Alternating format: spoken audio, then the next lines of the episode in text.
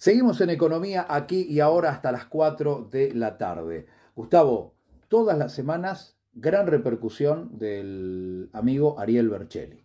Sí, definitivamente una columna clarísima que nos trae siempre temas de suma actualidad, muchas veces inaccesibles o inabordables para el lector común, porque son temas complejos que no siempre están tratados con el debido respeto y profesionalismo que Ariel realmente logra implementar en sus columnas de una manera magistral para mi gusto. Hace algunos programas vos hablaste de la escasez de chips en la industria en general que afectaba no solo a la informática, sino también especialmente la industria automotriz. ¿Te acordás? Sí, sí, es un tema sobre el que hablamos hace ya muchos meses eh, y que de alguna manera explicaba las dificultades de la industria no solamente fronteras adentro, sino a escala mundial. Alemania estaba padeciendo este problema.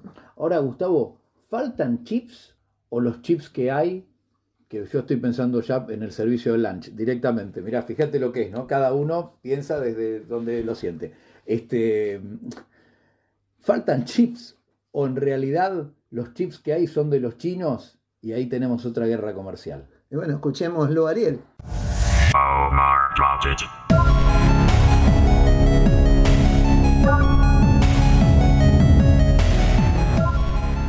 A mediados de 2019, es decir, antes de la pandemia, la administración de Donald Trump ubicaba a Huawei y a otras empresas chinas dentro de una lista negra de proveedores con los que el Estado norteamericano no debía contratar.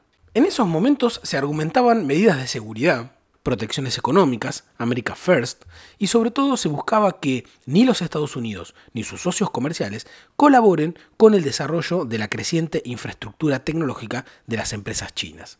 A casi tres años de estas políticas, ¿qué ocurrió con la industria de microchips a nivel mundial? Hace unas horas se conocieron algunos datos publicados por Bloomberg. Los números no sorprenden.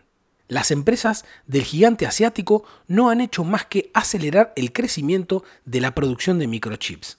Los datos de los últimos cuatro trimestres muestran que 19 de los 20 fabricantes de chips que más han crecido en el mundo son chinos mientras que en el mismo periodo del año pasado solo eran 8.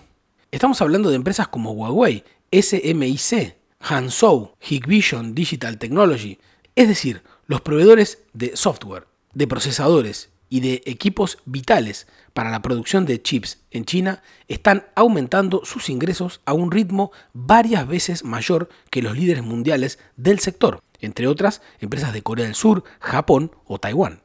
Las tensiones entre Washington y Beijing parecen estar transformando la industria global de semiconductores. Este lunes, Eric Schmidt, ex CEO de Google, expresó que Estados Unidos podría perder la batalla de los chips e instó a radicar las empresas en territorio norteamericano y a dejar de depender tanto de Corea del Sur y Taiwán. Todo indica que las sanciones y prohibiciones implementadas por Trump y seguidas por Biden no hicieron más que promover el compre chino asegurar su cadena de suministro y fortalecer su soberanía tecnológica.